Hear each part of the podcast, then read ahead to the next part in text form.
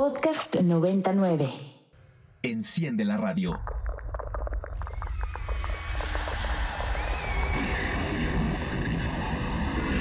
Radio Mórbido.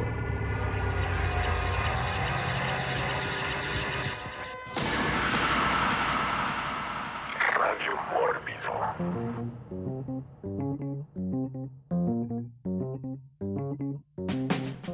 Muy buenas noches a usted que nos escucha en estos momentos a través de la frecuencia de Ibero 90.9. Esto es Radio Mórbido, su programa de cultura pop, cine, eh, música, videojuegos, tecnología, crítica cinematográfica, antropología y todo el tipo de cosas mórbidas que a nosotros nos gusta.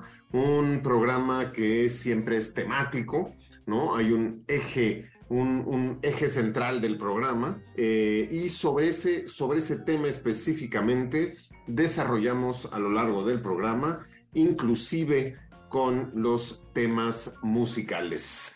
El tema del programa de hoy son las carreteras. Entonces, este programa se lo vamos a dedicar a toda la gente que nos escucha mientras está manejando, ¿no? Y si hay traileros, si hay algún trailero que nos esté escuchando en este momento, ahí en la cabina de su tráiler, en una de las carreteras este, del país, pues va por usted, va para todos los traileros nocturnos este, este programa de carreteras. Le recordamos nuestras redes de contacto. En todas las redes sociales nos encuentran como Mundo Mórbido, pero específicamente en la red social de Twitter con el hashtag Radio Mórbido. A lo largo del programa usted puede comentar, puede participar en el programa, puede opinar sobre eh, la música y sobre el tema, nos puede contar sus anécdotas, eh, conocimientos, trivias y datos varios sobre el tema de hoy. El tema son carreteras. Y esta noche, eh, cada uno tripulando su vehículo por esta carretera sonora que es Ibero 90.9. Eh, y tenemos, tenemos a el chofer de su propio tráiler, ¿no? Y hasta con camisa de trailero viene el día de hoy, Enrico, Enrico Wood. Buenas, buenas noches y bienvenidos aquí a la carretera mórbida. Yeah, muy bien. Y ese que siempre va, ¿no? Como en una tanqueta antimotín, aplastando a críticos y wokes por toda la carretera del internet, Eric Ortiz. Hola, hola Pablo, Enrico, pues como siempre feliz de estar por acá y también saludo a quien está manejando y escuchándonos. Yeah. Pues muy bien, a ver, carreteras. Una carretera o ruta es una vía de transporte de dominio y uso público, proyectada y construida fundamentalmente para la circulación de vehículos. Existen diversos tipos de carreteras aunque coloquialmente se usa el término carretera para definir a la carretera convencional que puede estar conectada a través de accesos a las propiedades colindantes, diferenciándose de otro tipo de carreteras como las autovías o las autopistas que no pueden tener pasos y cruces al mismo nivel. Las carreteras se distinguen de un simple camino porque están especialmente concebidas para la circulación de vehículos de transporte. Empecemos, empecemos nuestro programa. Pues ahora sí que hablando de nuestras primeras impresiones este, sobre las carreteras, si nos gusta manejar en carretera o no, este, si las acostumbramos o no. Y empezamos con el trailero Wood. A mí siempre me han llamado la, la atención las, eh, las carreteras como este pedazo de civilización en medio de la nada, porque eso es, es, la cosa, ¿no? Es como este concreto, ingeniería, automóviles, máquinas, y a los lados es nada, ¿no? A veces te toca, no, árboles, pasto interminable, cerros, y dependiendo también del área como un poco de, ¿no? De, de, eh, de, de, desierto, cosas por el estilo, ¿no? Y este, y pues también esta onda de que si quedas varado ahí, pues ya estás como en medio de la nada, ¿no? Estas, la, las carreteras para mí son como una conexión de una ciudad a otra o de la civilización y pues en medio de la, de la nada es como esta mezcla de lo salvaje y lo civilizado. Muy bien, Eric Ortiz. Pues digo, no sé si llamarlo gustar, pero digo, yo sí manejo, no tan seguido, pero sí voy, eh, uso la México Querétaro. Y digo, ya con el paso de los años, pues sí, te, te acostumbras, porque al principio sí iba bastante, y creo que es normal, ¿no? Como bastante tenso, es otra cuestión muy diferente manejar en, en carretera, muchísima mayor responsabilidad. También estás ahí al al borde de un accidente mortal. Pero repito, sí es una cuestión de agarrar experiencia y hoy en día pues la siento muchísimo más tranquila para mí porque pues no cambia. Siempre hay, digo, hablando de los traileros, creo que nunca falla el que sí anda ahí como eh, eh, a exceso de velocidad. Pero bueno, sí la, sí la puedo disfrutar hasta cierto punto y me gusta mucho también el tema de la música, por ejemplo, ¿no? Hay como música bastante diseñada para estos viajes en, en carretera. Sí, sin duda, a ver, a mí las carreteras me gustan, o sea, me gusta viajar en carretera. Cuando era niño disfrutaba mucho, ¿no? Como los viajes en carretera familiares. Claro, cuando yo era niño, por ejemplo, pues no existía la autopista del sol. Entonces, pues digo, Acapulco eran nueve horas, ¿no? Y entonces eh, te tenías que parar, pues sí o sí. Y me acuerdo que una de las cosas que me gustaba cuando era niño en estos viajes a carretera era de que, pues que cada cierto tiempo, este, te tenías que parar y conforme iba, ¿no? Eh, transcurriendo el tiempo, pues iba cambiando el paisaje, ¿no? Entonces tú salías del Valle de México, ¿no? Cruzabas ¿no? Toda una parte montañosa, bosques, y de pronto se empezaba a volver como mucho más árido y sentías además que el clima era para, eh, ¿no? Que la pendiente era hacia abajo, y de pronto abrían las ventanas y empezaba a cambiar el clima, olía distinto, la temperatura era distinta. Evidentemente, todas estas paradas de, pues, por Cecina, en el Cuatro Vientos, pasando Cuernavaca, y luego, pues, más adelante ya te parabas, ¿no? Por Los Cocos, y por los mangos y por las cosas. Entonces era, era como muy, muy placentero todo este asunto de ir, ir haciendo todas estas paradas y escalas este, a lo largo del camino. Ahora que ya soy grande este, y que ya manejo, pues me gusta mucho manejar en carretera. Claro, depende mucho de la carretera. Eh, saliendo de la Ciudad de México, pues hay para mí la carretera como, ¿no? Más bonita, este, más pintoresca, este, que además más se disfruta, pues sin duda es la salida a México-Cuernavaca, ¿no? México-Cuernavaca y hacia Acapulco, porque sales, ¿no? Entre el bosque y árboles y cuestiones así, este, y hay, ¿no? La carretera Puebla es inmunda la salida a la carretera Puebla y por Zaragoza siempre hay tráfico, siempre hay choques, siempre es muy complicado, está a Querétaro, a Pachuca, pero en, en resumen, a mí me gustan las carreteras y me gustan los road trips, ¿no? Me gusta salir y, experimentar la vida en carretera y la vida en el camino. Y como bien decía Eric, ¿no? La música se disfruta además este, también muy bien este, en carretera. Hay todo un tipo de música que puedes poner o escuchar tu disco completo o etcétera. Y como Radio Mórbido también es, evidentemente, un programa musical y estamos hablando de carreteras y de salir a carretera, pues nada mejor que Ray Charles con Hit the Road Jack. Y regresamos con todos ustedes aquí a Radio Mórbido.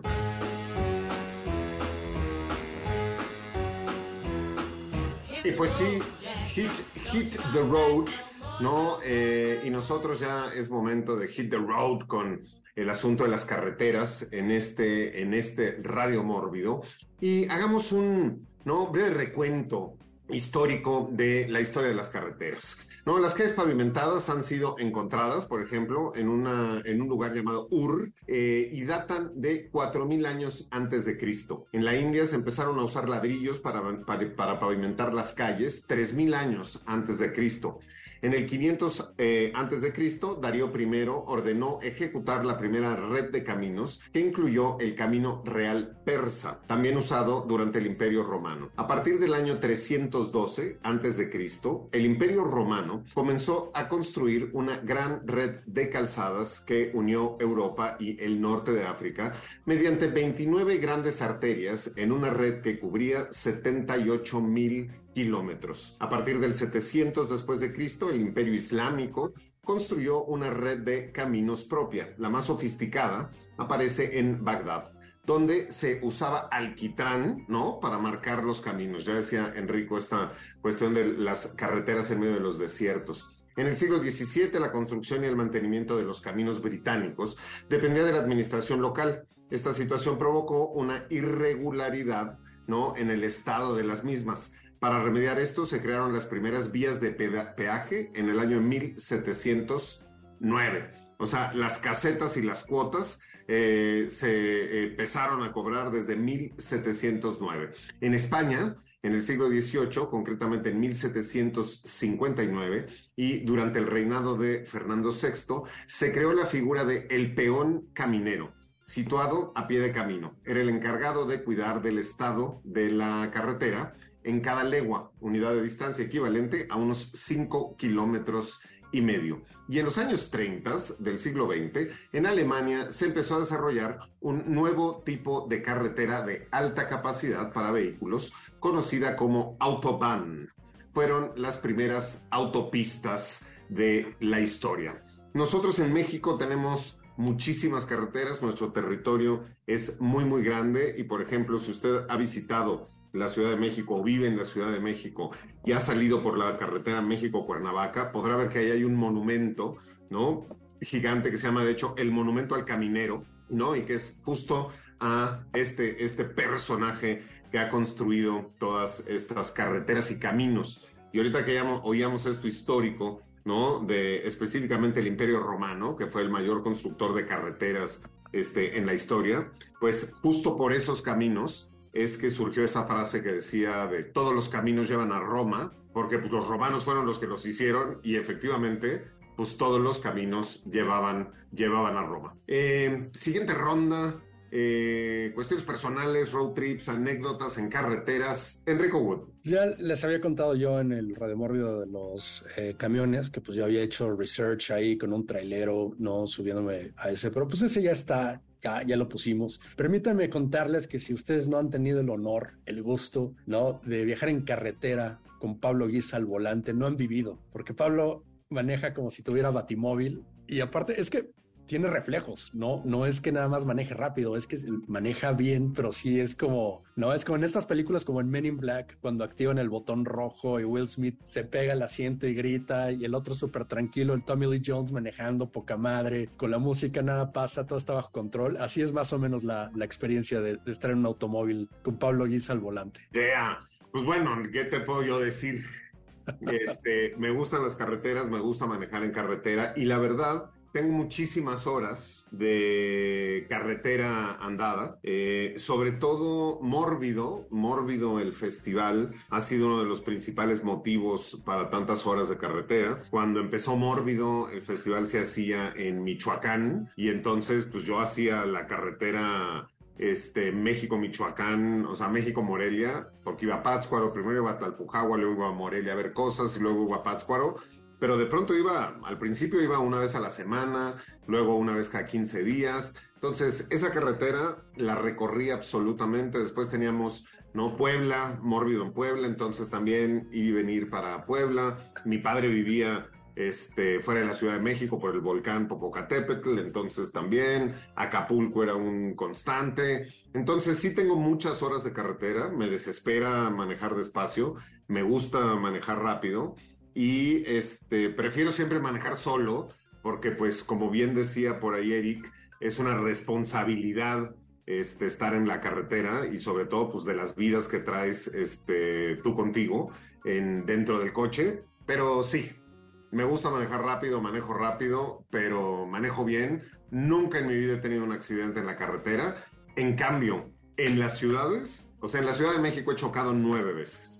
En la carretera, cero. Eric Ortiz. Sí, creo que yo también soy así, o sea, cuando voy solo en, carretera y luego ni siquiera te das cuenta, no, no es por así defender a quien maneja rápido ni nada, pero sí es otro ritmo, entonces de pronto no sientes, porque pues todos van bien rápido y no sientes y de pronto ya te das cuenta y ya vas a 130, ¿no? Y dices, órale, no, ya parezco baby driver, ¿no? Bájale tantito. Eh, pero sí, eh, y eso es como mis últimos viajes ya de los que serán 5 o 6 años que salgo a carretera, pues siempre viajo con mis perros, entonces eh, para mí no existen como paradas, por lo mismo para, pues sí, no, no meterse ahí en problemas ni nada. Entonces vamos, nos vamos directos y por eso también, obviamente, le bajo un montón y pues también eso que decía hace rato, ¿no? De la, de la responsabilidad y como Pablo, afortunadamente hasta el momento nunca he tenido así un accidente ni una llanta ponchada. En la ciudad me ha pasado muchas veces, ¿no? Eso de las llantas. Eh, también he chocado en la ciudad, pero en carretera afortunadamente pues no. Bueno, a ver, yo nada más para aclarar y para que todo el mundo entienda que pues Enrico este, dice las cosas este, por algo. No, hombre, a ver, 130 es despacio. O sea, yo generalmente a 130 es, ah, bueno, ahí voy, o sea, voy bien. Es, la mayor parte del camino seguramente iré como a 130, 140, pero no, no. O sea, 160, 70, 180, 200, dependiendo del auto, ¿no? Si es un supercargado 12 cilindros, pues 210, 215, si lo llego a levantar. Depende también de la carretera, ¿no? O sea, si vas en cumbres de maltrata, pues obviamente voy como a 25, 30 kilómetros por hora, pero de pronto en la México Querétaro, que tiene, ¿no? Unas rectas enormes y que las puedes ver desde lejos, pues dependiendo del carro sí le ando subiendo unos 200, 220, este, y por eso a veces prefiero que Enrique se duerma o algo así, porque si no empiezan todos a ponerse nerviosos. Muy bien, eh, a ver, hay muchas historias, muchas historias de carretera, hay muchos tropos, ¿no? Como diría el, el buen Nico Ruiz, y muchos temas que nosotros podemos este, hablar que tienen que ver con películas, pero no solo con películas, también hay como muchas leyendas urbanas, ¿no? Hay como toda esta cuestión de, y los traileros sobre todo, como en algún momento nos contaba Enrico, pues tienen todas estas historias de la mujer de blanco que se aparece y esto por aquí, por acá, o sea, hay toda una serie de cosas que suenan en las carreteras, este, y pues hay tanto de qué hablar en cuanto a um, cultura popular y cultura pop, que creo que podríamos, creo que podríamos empezar, ¿no? Ya con, con, temas y pues yo les recomendaría de entrada que no suban a nadie a su coche este, en la carretera, ¿no? Eh, no va a ser que como en esta película de Hitchhiker de 1953, pues resulte que a quien usted subió a su coche sea un psicópata completamente. Enrico Wood. Sí, así es. Digo, eso también hay otra versión que es de los ochentas con Roger Howard que se llama The Hitcher, que para mí se me hace un peliculón. Yo la verdad cuando yo la, la descubrí, la descubrí tarde, la verdad. Se me hizo como un precursor de No Country for Old Men o el Terminator. Eh, Roger Howard sí es así como esta fuerza casi sobrenatural en la película que atormenta a este pobre chavo que se le ocurre darle aventón y en toda la película no lo deja en paz y es como casi sobrenatural en el eh, en esta onda de que se aparece, se teletransporta, es indestructible, baja un helicóptero de la policía. Entonces, para mí, Roger Howard en esa película en The Hitcher es uno de los grandes villanos y es un super hater, es un troll. Eh, el cuate siempre se sale con la suya casi hasta el final de la película, ¿no? Entonces, este, de hecho, Christopher Nolan dijo que, que esa es una de sus de sus películas favoritas y que no, no solamente tuvo a Rutger Hauer en, en, Batman Begins, no, porque era fan de él en Blade Runner, sino también por The Hitcher. Eso es como una de las de, de, los dos papeles por los que dijo que ese cuate era como de los que tenía que trabajar en su bucket list. Muy bien, Eric Ortiz. Sí, ese, esa onda se hace también muy, no solo como muy gringa, sino sí ya de otra época, ¿no? Ese tema de los que pedían Ray, sí tenías esa confianza, como muy del cine de los 70 sobre todo, ¿no? En esta onda también de los hippies, porque ahorita sí, no sé, la en Estados Unidos, pero yo creo que tampoco ya, ¿no? Te animas a subir a alguien. En, yo nunca me pararía, ¿no? Ni, ni por nada del mundo aquí en México, pero tampoco allá en Estados Unidos, ¿no? Y bueno, me acuerdo mucho también en la masacre en Texas, en la original, ¿no? Que, que, digo, no es una road movie propia, pero sí tiene toda esta parte al inicio y suben precisamente un tipo, ¿no? Y, es como la introducción ese, bueno, desde el inicio esa película te genera un malvibre así muy único, ¿no? Y es parte este, este hitchhiker, ¿no? Que les mete ahí, repito, esta onda ya malvibrosa que pues explota eventualmente cuando llegan a la, a la casa de la familia, ¿no? Entonces digo, ahí está la masacre en Texas y obviamente también he visto esta que mencionaba Enrico, también gran, gran película. Sí, bueno, a ver, esta cuestión, ¿no? Hablando de este tropo de este, los que piden ride, los que piden aventón, ¿no? Los, los que hacen hitchhiking. Eh, digo, yo todavía cuando eh, he salido eh, temprano por la mañana en la carretera México-Cuernavaca y también a la inversa, ¿no? Regresando a Cuernavaca, México, hay muchos estudiantes, o sea, hay gente joven que piden, que piden ride en, en la carretera, porque hay mucha gente, por ejemplo, hay mucha, muchos jóvenes que viven en Cuernavaca y estudian en la Ciudad de México. Yo cuando estudiaba en la Escuela Nacional de Antropología e Historia, que está ahí en Cuicuilco, ¿no? Por Perisur, teníamos muchos compañeros que venían todos los días este, de Cuernavaca. Y digo, en algún momento yo decía, güey, o sea, no, no les da flojera venir todos los días de Cuernavaca, pero pues venir desde este, eh, Santa Fe o venir desde Chalco, este, haces mucho más tiempo que pues si vienes desde Cuernavaca hasta el sur, hasta el sur de la ciudad.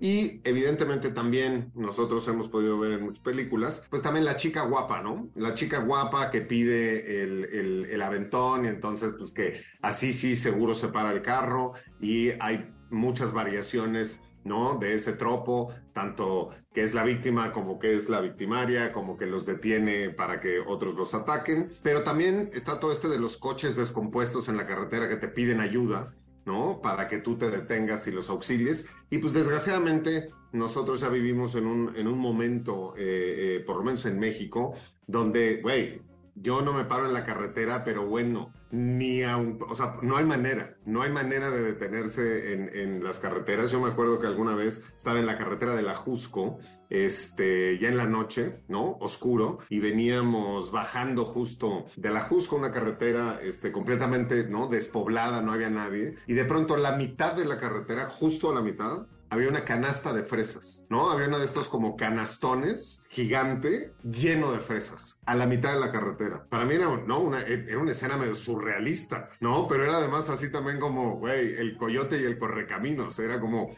una caja con alpiste, con un, un, palo y una cuerdita. O sea, ¿quién se para a recoger una canasta de fresas que esté en la mitad de la carretera? Entonces yo evidentemente dije, bueno, pues como esto se me hace que es una trampa de algún cuatrero para este, robarle a alguien, pues yo pasé por arriba de la canasta de fresas y le destruí su trampa, su trampa por completo. Eh, a ver, estamos empezando a hablar de carreteras y de carreteras, ¿no? Que pueden tener ciertos peligros, porque la carretera en sí misma, ¿no? Es, es, es un, un, lugar inhóspito eh, y lo podemos ver que es inhóspito, por ejemplo, para los insectos, ¿no? Porque cuando tú pasas por la, las carreteras, digo, cada vez menos, ¿no? Gracias a Monsanto este, y todo este rollo, que ya casi quedan como tres abejas y dos mariposas, pero se llena de insectos. Puedes ver también eh, eh, cómo de pronto hay mamíferos atropellados como, ¿no? Gatos o perros o conejos, eh, dependiendo en qué lugar estés.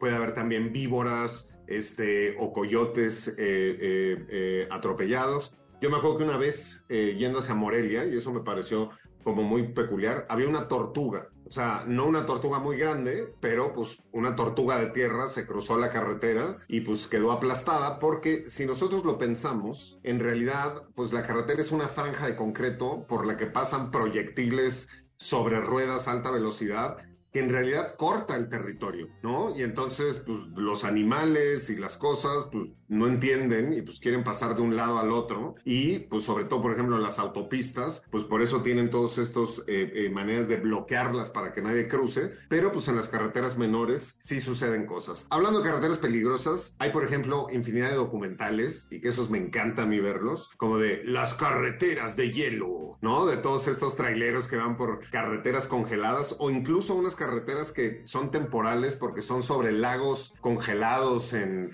en Alaska, que en la temporada de invierno, para ahorrarse el camino, pasan por ahí. Me parecen muy divertidos, muy interesantes y todos los accidentes. Este, pues la verdad son muy entretenidos, por eso es que hacen esos documentales. Hablemos de carreteras peligrosas y accidentes carreteros. Enrico Wood.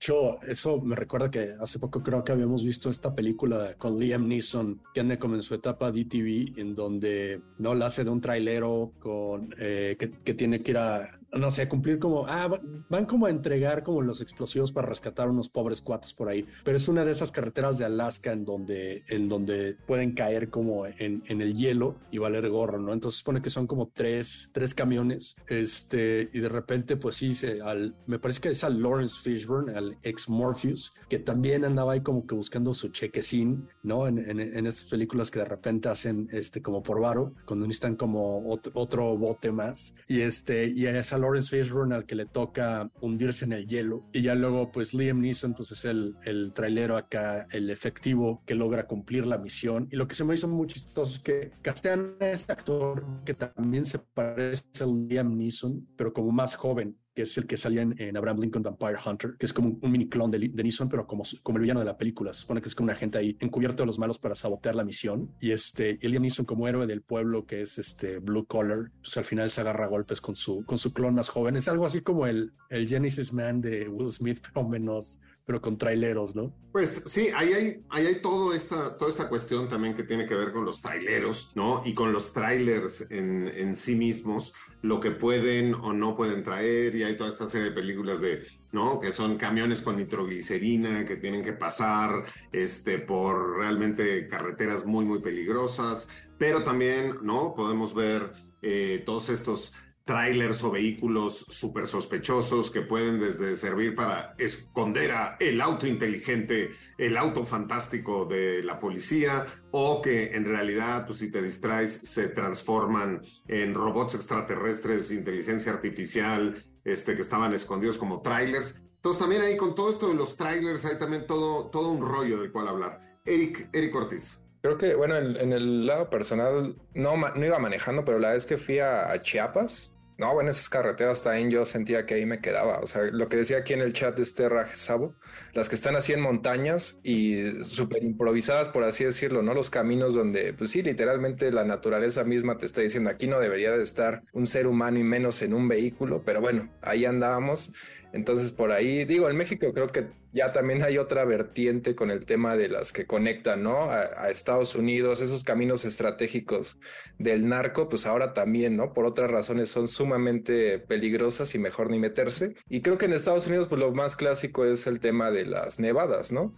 Lo acabamos de ver en, si mal no recuerdo, Megan, ¿no? Empieza así con un accidente así, este, en una nevada. También he escuchado accidentes de, conocidos ahí, colegas en, en Sundance, por ejemplo, ¿no? Que es un festival igual en, en Park City zona nevada, en enero, ¿no? Y se van así manejando. Y, recuerdo que unos de, Screen Anarchy, cuando todavía era Twitch, ahí se, se accidentaron, ¿no? Entonces también en Estados Unidos esa onda del clima siempre les, les afecta. Sí, claro. A ver, desde la neblina hasta, ¿no? El hielo que se congelan las carreteras o podemos eh, hemos podido ver, eh, ¿no? En lugares, ya lo decíamos, en Alemania que inventaron las autopistas, que fueron los primeros. Porque, a ver, también depende la carretera en la que vas y el vehículo en el que vas, cuál es a la velocidad que puedes ir. Porque, por ejemplo, en Alemania no existe límite de velocidad. O sea, en las autopistas de Alemania no hay un letrerito que diga límite de velocidad. No hay, no existen los límites de velocidad. Entonces, si tú traes un Porsche y puedes correr a 300 kilómetros por hora, lo puedes hacer Claro, que ahí de pronto son autopistas de 12 carriles, donde pues los primeros tres son los de alta velocidad, o sea, pero alta velocidad es de que todos los coches que van en esos carriles van a 200, 250, 260, 300 kilómetros por hora, ¿no? Y tienen un pavimento especial, etcétera, etcétera. Pero lo que hemos podido ver es cómo de pronto, pues le falla a uno y uno choca contra el muro de contención y se da la vuelta y pues a esa velocidad y la cantidad de coches que vienen, pues choca el otro, el otro, el otro, el otro y hay cara, ¿no? Hay carambolas absolutas de coches. Eso lo hemos podido ver como en, ¿no? En las autopistas gringas mucho más y en las alemanas estas ¿no? carambolas donde chocan 300 coches y los trailers no se pueden detener y choca el trailer y explota y se vuelve ¿no? Algo de la vida real, como en esta película que se llama Final Destination, ¿no? Que tiene esta escena justo de la carretera, donde choca un tráiler y un coche y una ambulancia y salen los troncos y se muere absolutamente todo, todo mundo. Una película sumamente divertida, creo que uno de los mejores accidentes en carretera que hemos, hemos visto en el cine, pero con, este, con esta imagen en la cabeza de los troncos saliendo volando y pasando por el parabrisas y de todo mundo matándose en una carretera, menos usted, amigo traiguero que nos escucha, usted va a llegar con eh, eh, seguridad a su casa, pero con esta imagen de Final Destination, vámonos, vámonos a escuchar, pues obviamente, ni más ni menos que a ACDC con Highway to Hell y regresamos con todos ustedes aquí a Radio Mórbido.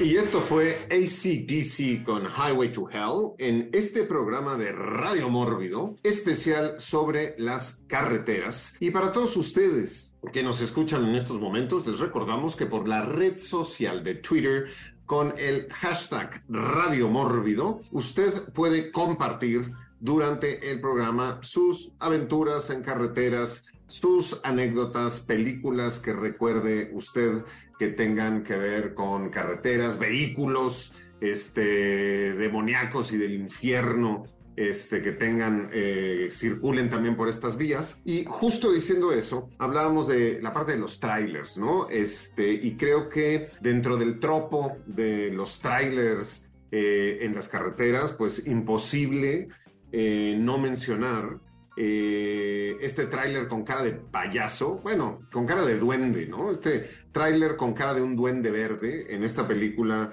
este, que se llama Maximum Overdrive, una película que escribió y dirigió Stephen King y medio se traumatizó porque pues los que le dijeron, no, pues es que la verdad no te quedó bien la película, bueno, pues se traumó y nunca ya más quiso volver a dirigir, pero eh, Maximum Overdrive eh, donde por un meteorito, ¿no? Un cometa que va a pasar por la Tierra, las máquinas se vuelven locas, ¿no? Y entonces toman este, personalidad y, y pues deciden que los seres humanos hay que acabar con ellos y el líder de todo esto es el Green Goblin, un este tráiler de una tienda de juguetes que decide acabar con todos.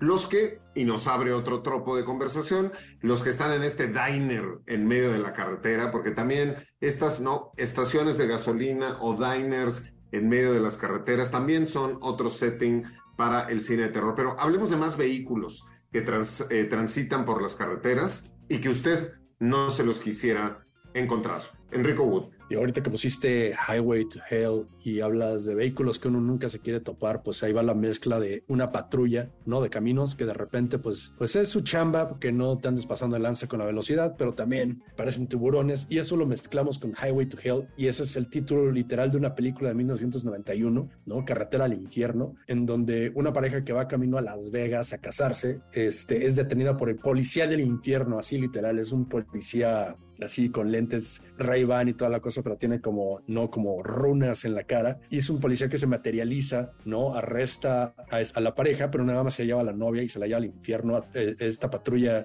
infernal tiene como la, el poder de crear un, un túnel a otra dimensión. Y aparte está chistosa la, la manera en la que retratan al infierno. Es como una ciudadela, no una ciudad urbana con televisión, comerciales, pero todos son demonios, ¿no? De hecho, este, también como venía incluido en el paquete lo de los diners, está hay una escena en donde este el cuate que pues, va a rescatar a su novia al infierno, se detiene en un diner y en el diner están este, Hitler, Genghis Khan, no todos este, ahí esperando a que les lo, lo, los cocinen vivos, ¿no? Esta, esta película fue escrita por Brian Helgeland, que es el cuate que ganó un Academy Award por este LA Confidential, ¿no? De Curtis Hanson, este, y ha dirigido películas como Payback, entre otras, y es, es como de, de estas cosas curiosas en, en las filmografías, eh, de repente de ganadores del premio de la Academia que hacían este, este tipo de películas. También ha hecho eh, 971 Horror, eh, Evil y eh, me parece que este, eh, su primer guion, curiosamente, fue eh, Nightmare on Elm Street 4 The Dream Master. Entonces, para que, por si un día de estos escriben un guion de una película de, de terror, pues también pueden terminar ganando un Academy Award. Pero volviendo al tema, ya para, para darle la batuta a alguien más, pues sí, es como, es, es una de estas joyitas perdidas, ¿no? De, de los noventas, 1991, está como entre ese borde ochentero, ya noventero, que todavía, todavía tiene como los efectos prácticos, no había CGI aún. Muy bien, pues bueno, estamos hablando de vehículos terroríficos de pronto en las carreteras y evidentemente no podemos dejar de mencionar a Christine, eh, este Cadillac rojo este, muy, muy celoso. Y hubo toda una serie de spin-offs de coches diabólicos y coches malditos después de la película de Christine. Eric, Eric Ortiz. Ah, vamos a agregar rápido de, de, la de Maximum Overdrive, ¿no? La única película de Stephen King, que ya después admitió, ¿no? Que la dirigió, pues, cuando en su etapa de mayor consumo de cocaína, entonces que no sabía realmente lo que estaba haciendo, no tenía recuerdos y digo, si ves la película sí entiendes un poco, ¿no? Es una verdadera, es un debraye total, ¿no? Y bueno, de, eh, igual mencionar la, la primera película, aunque fue una película para televisión, ¿no? La, la primera película de Steven Spielberg, que debuta con eh, una, una película que se llama Duel, que precisamente es esta onda, no es por tirarle a los traileros, pero bueno, aquí se imagina, ¿no? Un trailero demente, el protagonista, más bien el trailero como antagonista ni siquiera lo vemos, no sabemos como esta motivación detrás y empieza tal cual a perseguir, a molestar, a aterrorizar al protagonista, ¿no? Entonces es, es un poco esta cuestión, ¿no? De encontrarte ahí un, loco en la, en la carretera, este miedo, él decía, ¿no? Eventualmente Spielberg, que era este miedo hacia lo desconocido, pero llevado este lado, ¿no? De, la carretera, el tráiler eh, y en vena de, thriller de acción, ¿no? Y repito, eh, fue su, debut, eventualmente ya, ya empezó a hacer películas para la pantalla grande. Yeah. Muy bien, pues a ver, estamos hablando de mm, carreteras, ¿no? Y de este de pronto los peligros en la carretera, en las carreteras y los locos que pueden estar este en las carreteras y pues sin duda también si se encuentran ahí un como, ¿no? Un como camioncito este raro peculiar, como más alto de lo normal, como todo oxidado y como con un frente como si fuera tren, este, pues cuidado porque puede ser ni más ni menos que Jeepers, Jeepers Creepers, el que vaya, el que vaya manejando, manejando ese auto. Entonces, justo la primera entrega de, de la película Jeepers Creepers este par de hermanos que en vez de irse en avión deciden hacer un road trip, irse por la carretera y pues de pronto ahí le andan tocando el claxon este, y, no poniéndose muy bravos con un coche raro en la carretera y pues no le salió nada, nada bien. Una gran, gran película, este, Jeepers Creepers y en sus siguientes entregas también hay otra secuencia ahí que tiene que ver con este, carretera donde se descompone el camión de la escuela en la que van todo este eh, equipo de fútbol de guapos y musculosos y pues como se descompone el camión, pues se, se semi encueran todos y se ponen a tomar el sol en el techo del camión hasta que pues el Jeepers Creepers llega y como águila rapaz este, se lleva a uno de ellos. Entonces, carreteras y vehículos en carreteras, pues Jeepers Creepers, otro, otro de ellos. Enrico Wood. So, digo, esta también es como sobrenatural con un automóvil turbo, ¿no? Esta es una película también súper ochentera que se llama The Raid, ¿no? Algo así como el aparecido o el espectro, una cosa por el estilo, que antes del Robocop y el Cuervo, ¿no? Tienen como esta, esta idea del, pues, del Revenant, ¿no? Del tipo que vuelve de la, de la muerte para vengarse. Y en este caso era eh, Charlie Sheen, que una pandilla de, pues de estos cuates antes de Dominic Toretto, ¿no? Que hacían este, carreras en la, en la autopista, ¿no? Este, lo matan y este cuate vuelve de la muerte, nada más que pues eh, nadie se acuerda ya como de, de, cómo se veía en vida, entonces pasa desapercibido y este, para vengarse de estos cuates, ¿no? Su, otra identidad es como el Raid, que es como este, eh, tiene un, es como un motociclista del futuro, ¿no? Pero es conductor de autos, ¿no? Y el auto es como algo así como Kit, el auto increíble, pero eh, entre futurista y sobrenatural, de hecho hay una escena en donde le abren el motor y está esta cosa como eléctrica con truenos, ¿no? Adentro, adentro de esta cosa. Y también el carro se desvanece de la nada, parece es una jalada así, pero es para amantes como del synthwave, eh, como esta onda retro eh, ochentera. Y el método de asesinato del Raid era que, este, pues sí, los llegaba, retaba a estos cuates a una carrera se adelantaba, pero no le interesaba ganar. Obviamente lo único que hacía este cuate era atravesar su carro en, la, en el camino y esperar que uno de los, de, de los coches de estos cuates chocara contra él y explotara ¿no? Y este, y la cosa es que el cadáver que dejaba atrás estaba entero a pesar de que el carro había explotado, pero no tenía ojos ya porque ya se había llevado su alma al infierno. Yeah, muy bien. Eric Ortiz. Sí, como acá también decía Rajesao en el chat, eh, no podría faltar, obviamente. No te quieras encontrar con el carro, ¿no? A prueba de muerte de Kurt Russell, bueno, en la película de Tarantino de Dead Proof. Eh, que ese es su, método, ¿no? Que lo hemos también, ya lo, hemos mencionado anteriormente, ¿no? Tarantino la, la, concibió en parte como su slasher, ¿no? Lo más cercano hasta el momento que ha hecho en el, en el género del terror, pero ahí el, la arma no es un cuchillo, sino es el carro, ¿no? El vehículo. Y sobre todo, digo, la segunda, la segunda parte de la película, porque a las primeras chicas, pues es Austin, es más bien como estas, eh, ¿cómo les llaman? Las freeways, ¿no? En Estados Unidos, que también ahí eh, son parecidas a las carreteras, pero bueno, ya en la segunda sí es tal cual una persecución, ¿no? De las grandes de acción de todos los tiempos, con Zoe y Bell ahí en el lado de, del stunt, ¿no? Principal. Y bueno, repito, no, no te lo quieres encontrar, aunque estas chicas al final, pues obviamente le dan su, tampoco te las quieres encontrar a ellas, ¿no? Sí, pues bueno, a ver esta cuestión de eh, eh, la diferencia entre el, highway y el freeway, pues es ahora sí que, ¿no? La de cuota y, y, la libre, ¿no? Porque pues el freeway, como lo dice, es la carretera gratis, ¿no? Y pues en la, y que es relativamente más chica, más chica que el highway. Justo estamos hablando, ¿no? De um, estas carreteras este, y la evolución de las carreteras, lo hemos ido hablando a lo largo, a lo largo del programa, y también eh, la evolución de las carreteras y todo lo que nos encontramos a los lados. Y justo eh, la actividad económica humana eh, en realidad depende muchísimo, todo el comercio interior este, de las naciones eh, depende muchísimo de las carreteras, ¿no? Mientras mejores y más grandes carreteras tiene un país, eh, pues su economía se ve beneficiada. En los Estados Unidos, después de la Segunda Guerra Mundial, hubo un programa intensivo de construcción de, ¿no? de highways y freeways y de conectar la costa este con la costa, ¿no? Con la otra costa y de arriba abajo y hacer carreteras por todos lados.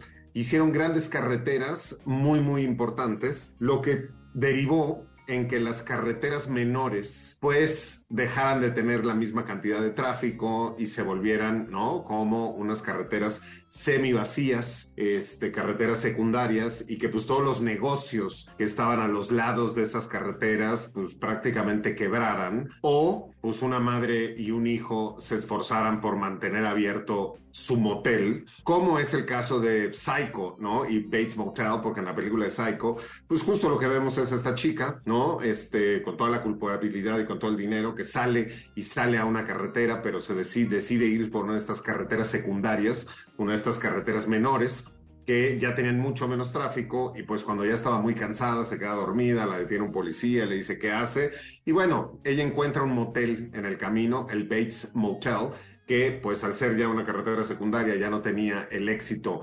este, ni la cantidad de clientes que tenía antes y decide pasar ahí la noche sin saber que pasaría ahí el resto de su vida, que tampoco duraría mucho. Entonces fue una, una visita rápida por decirlo, por decirlo así. Toda esta cuestión de los hoteles y los moteles de paso también es otro, otro tropo del que podríamos hablar. Enrico, Enrico Wood.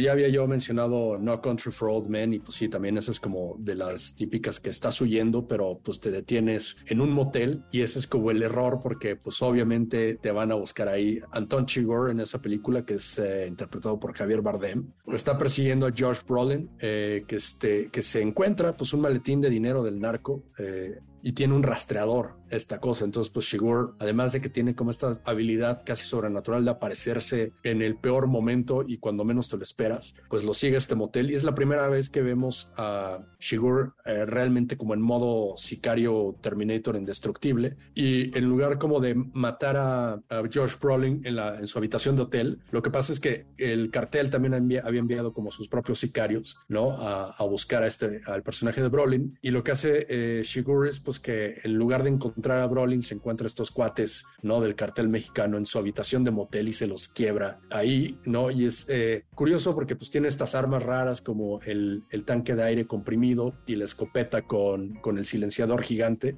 que eran como las, las marcas de Shigur.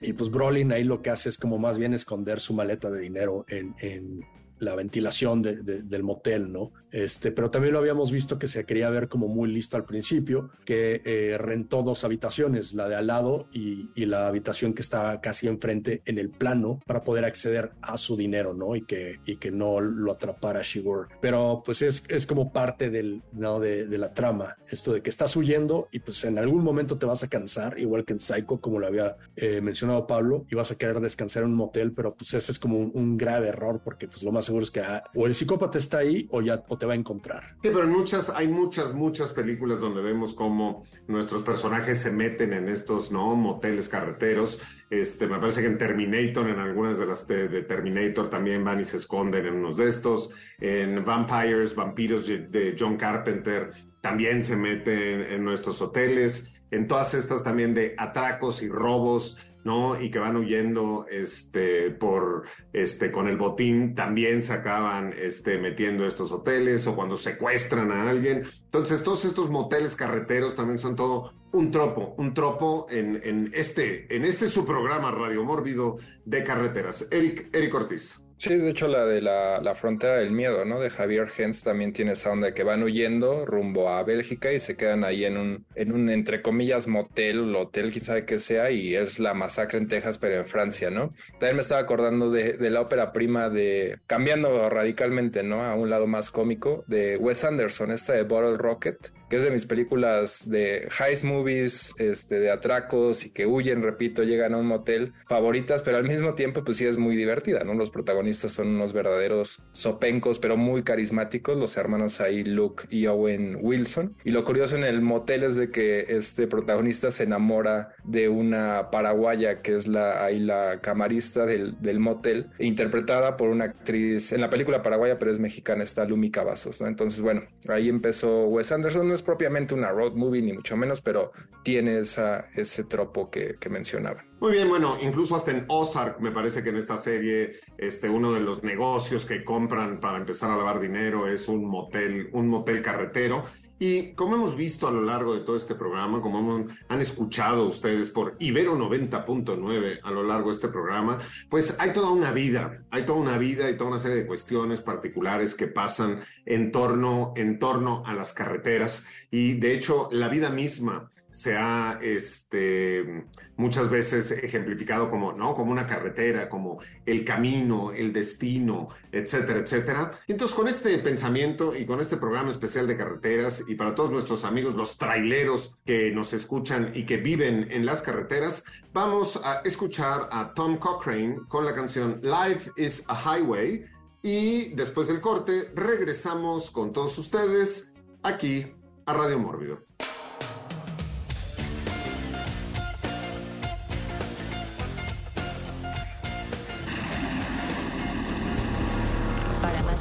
Como este, descarga nuestra aplicación disponible para Android y iOS o visita Ibero909.fm.